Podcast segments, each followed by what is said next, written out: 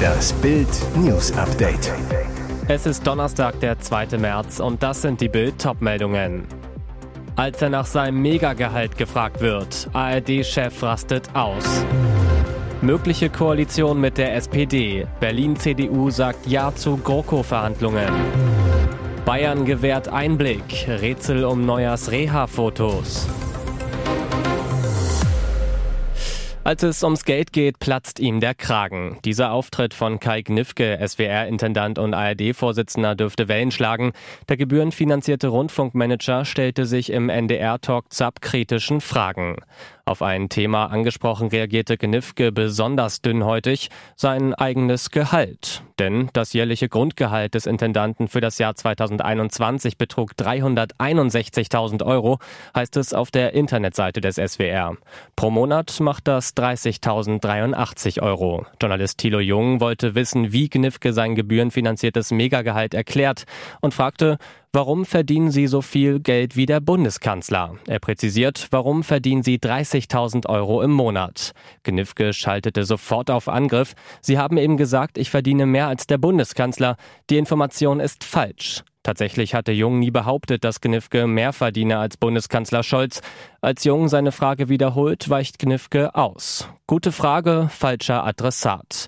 Moderatorin Katrin Drehkopf muss einschreiten, erklärt, warum das Thema hochrelevant ist und Intendantengehälter allgemein zu hoch sind im Vergleich zu anderen öffentlichen Unternehmen. Da wird Knifke laut, bald die Faust und versucht, sein Spitzengehalt zu rechtfertigen. Die können erwarten, dass da jemand ist, der sich das letzte Hemd dafür zerreißt, dass wir beim Publikum sind, dass ich bei 5000 Mitarbeitenden bin, denen ich verdammt viel abverlange. Fakt ist, Knifke gehört mit 361.000 Euro Jahresgehalt nicht zu den Topverdienern unter den Intendanten. An der Spitze WDR-Intendant Tom Buro.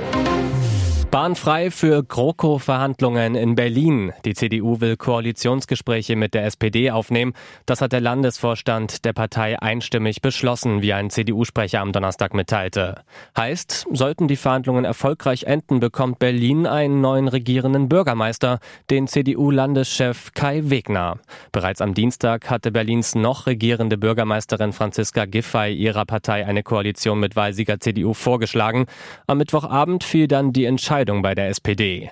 Im Bericht der Sondierungskommission an den Landesvorstand der Berliner SPD heißt es, nach Auswertung der Sondierungsgespräche mit Grünen, Linken und CDU kommt die Sondierungskommission der SPD Berlin zu dem Beschluss, dem Landesvorstand der SPD Berlin die Aufnahme von Koalitionsverhandlungen mit der CDU Berlin zu empfehlen. Giffey hatte den Schwenk von Rot-Grün-Rot zur CDU unter anderem mit Respekt vor dem Wahlergebnis begründet. Die CDU gewann die Wahl am 12. Februar demnach klar mit 28,2 Prozent. SPD und Grüne bekamen je 18,4 Prozent. Die Sozialdemokraten hatten einen Mini-Vorsprung von 53 Stimmen. Schritt für Schritt Richtung Comeback. Der FC Bayern hat am Donnerstag auf seiner Internetseite Fotos veröffentlicht, die erste Einblicke in die Reha von Nationaltorwart Manuel Neuer gewähren. Dreimal ist Neuer bei Stabilitätsübungen auf einem Ball und auf dem Boden zu sehen. Zwei Fotos zeigen den Keeper auf einem speziellen Laufband. Das alles sieht auf dem ersten Blick nach einer normalen Reha aus, doch die Auswahl und Ausschnitte der Fotos werfen Fragen auf. Das verletzte rechte Bein von Neuer ist nur auf einem Foto und dort leicht unscharf und im Hintergrund zu sehen. Zudem trägt der Torhüter kniehohe graue Strümpfe. Sollen damit etwa Narben der Operation verdeckt werden? Auffällig, dass das Bein auf allen anderen Aufnahmen abgeschnitten ist. Zufall oder Absicht vom Bundesliga-Rekordmeister? Klar ist, sei es Ergometer oder Stabilitätsübung, es hätte bei jeder neuer Pose die Chance gegeben, das Bein zu zeigen. Schock für Reality-Sternchen Vanessa Mariposa. Ihr Brustimplantat riss beim Training fürs RTL Turmspringen durch einen heftigen Aufprall aufs Wasser. In der Türkei wurde sie nun operiert, das Implantat ausgetauscht, doch es gab Komplikationen. Ich hatte von der Narkose einen allergischen Schock. Mir geht es soweit gut, habe natürlich immer wieder Schmerzen, aber bin sehr glücklich, dass alles vorbei ist, sagt Vanessa gegenüber Bild. Das TV-Sternchen ließ sich nur eine Brust operieren, damit gehe man ein geringes geringeres Risiko ein, erzählt sie auf Instagram. Durch die allergische Reaktion auf das Narkosemedikament hatte die 30-Jährige nicht nur einen roten angeschwollenen Arm, sondern auch eine Nahtoderfahrung. Davon habe sie aber nur von den Ärzten nach der OP erfahren. Erinnern kann sich Vanessa selbst daran nicht. Den Wechsel ihres Brustimplantats hat die Influencerin trotz der Schwierigkeiten gut überstanden. Und jetzt weitere wichtige Meldungen des Tages vom Bild Newsdesk. Sie hat Ja gesagt. Bild erfuhr, Jimmy Blue Ochsenknecht hat sich mit Rennfahrerin Laura Marie Geisler verlobt. Was für eine rasante Liebesgeschichte. Die Gerüchte gab es schon länger, als in einer Instagram-Story plötzlich ein verdächtiger Ring an Lauras Finger funkelte. Doch jetzt wird dieses süße Liebesgeheimnis enthüllt. In der Sky Reality-Serie Diese Ochsenknechts wird die Verlobung am Ende von Folge 5 zum Thema. Die Szenen sah Bild exklusiv vorab.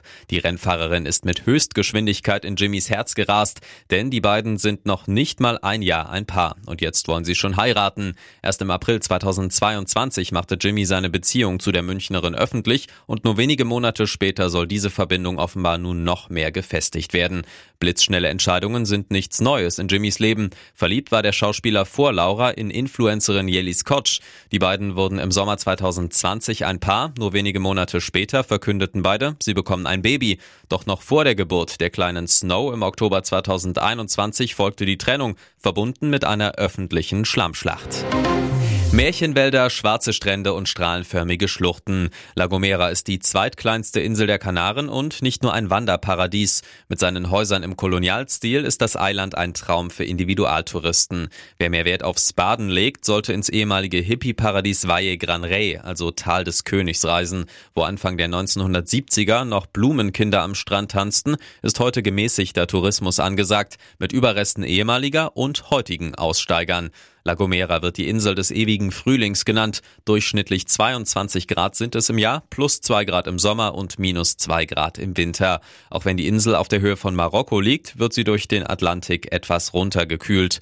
In den Bergen ist es allerdings kühler, gerade in den Wintermonaten. Im Sommer tritt gelegentlich für drei bis vier Tage der Kalima auf. Das ist ein Wind, der nicht nur hohe Temperaturen, sondern auch Sand aus der Sahara mitbringt. Am Meer ist die Zeit aber gut auszuhalten. Insider-Tipps zur Anreise und Unterkünften, Essen und Unternehmungen gibt's auf Bild.de. Ihr hört das Bild News Update mit weiteren Meldungen des Tages. Kaderlots Liebesbeichte. Seit Jahren keinen Sex wegen Wechseljahren. Ehrliche Worte zu einem Tabuthema. Liebesbeichte von Reality-TV-Star Kader Loth. Sie hatte seit fünf Jahren keinen Sex mehr. Wegen ihrer Wechseljahre habe sie keine Lust mehr auf Sex, erzählte die 50-Jährige jetzt in einem Interview. Eine Situation, die viele Frauen erleben. Im sogenannten Klimakterium, das meistens mit Mitte 40 beginnt, verändert sich das Zusammenspiel der Hormone. Das Ende der fruchtbaren Lebensphase wird eingeleitet. Wann ging das bei Lot los? Sie zu Bild, somit 45. Seitdem habe ich keine Lust mehr auf Sex. Ich brauche keinen Sex. Früher war ich aktiver, aber die Hormone haben auch bei mir alles auf den Kopf gestellt. Das ist eine Zerreißprobe für eine Beziehung. Der Mann will meistens mehr, wird aktiver und die Frau will weniger. Hier ist das Bild News Update. Und das ist heute auch noch hörenswert. Ist sogar ein Verkauf denkbar? Wann verliert Bayern die Geduld mit Gnabry und Sané?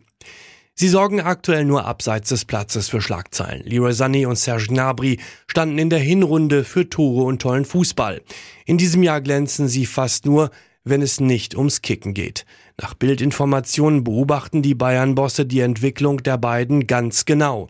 Sané gehört mit rund 20 Millionen Euro zu den Topverdienern. Gnabry kommt seit seiner Verlängerung bis 2026 im vergangenen Sommer nah an diesen Bereich ran. Gerade bei ihm zögerten die Bayern lange, ihm das hohe Gehalt zu zahlen, eben wegen seinen zu oft schwankenden Leistungen. Die Bosse erwarten konstante Topleistungen, die zum Topgehalt passen, sonst ist auch ein Verkauf nicht mehr völlig undenkbar. Wenn sich denn überhaupt ein Club findet, der bereit ist, eine für Bayern passende Mega-Ablöse zu zahlen. Sané kam vor der WM auf zehn Tore und sechs Vorlagen, war einer der Überflieger. Endlich startet er konstant durch, dachten viele. In diesem Jahr hat er aber erst zwei Tore erzielt, saß zuletzt nur auf der Bank. und es gab Rückfälle in überwunden geglaubte Zeiten. Lustloses Training, mehrfach zu spät, zuletzt sogar zur Busabfahrt. Ganz ähnlich bei Gnabry. Vor der WM 10 Tore und 11 Vorlagen, in diesem Jahr gerade mal ein Elfmetertreffer, dazu eine Vorlage. Dafür der umstrittene Ausflug zur Fashion Week nach Paris, nachdem er zuletzt meist auf der Bank saß, aber allein in 2023 fünf verschiedene Frisuren auf dem Platz zeigte. In der Öffentlichkeit stärken die Bayern Sané und Gnabry noch den Rücken. Fragt sich nur, wie lange noch? Ihr hört das Bild News Update. Am Mittwochabend schickte RTL seinen 13. Bachelor ins Rennen. David D. Jackson, Content Creator und durchtrainiert bis zu den Zehenspitzen. 23 Damen standen für den jungen Gesellen mit Wohnsitz in Stuttgart und Dubai Schlange. Eine hatte die Idee, ihm nach dem ersten Treffen im Gedächtnis zu bleiben. Bei Davids Anblick schlackerten natürlich jeder Frau die Knie. Daher war das, was Kandidatin Fiona mit David vorhatte, schon mutig. Die Tanzlehrerin brachte einen Hauch von Let's Dance in die Kuppelshow. Mit einem Kassettenrekorder im Retro-Style forderte sie den Influencer zum Bachata auf. Ein Tanz mit viel Hüftschwung und etwas Körperkontakt. Darauf war David zwar nicht vorbereitet, lernte aber flott die ersten Schritte. Seine größte Sorge, falls ich dir auf die Füße treten sollte. Ein bisschen verlegen war er schon. So übernahm seine Tanzpartnerin die Führung und hinterließ den erhofften Eindruck. Der Bachelor, so bleibt man auf jeden Fall in Erinnerung. Bei der Rosenvergabe zeigte sich, wer bis dahin die meisten Pluspunkte sammeln konnte. Seine Entscheidung schien dem TV-Sängel nicht schwer zu fallen. David ohne Umschweife. Die erste Rose geht an eine Dame, die mir heute ein bisschen das Tanzen beigebracht hat.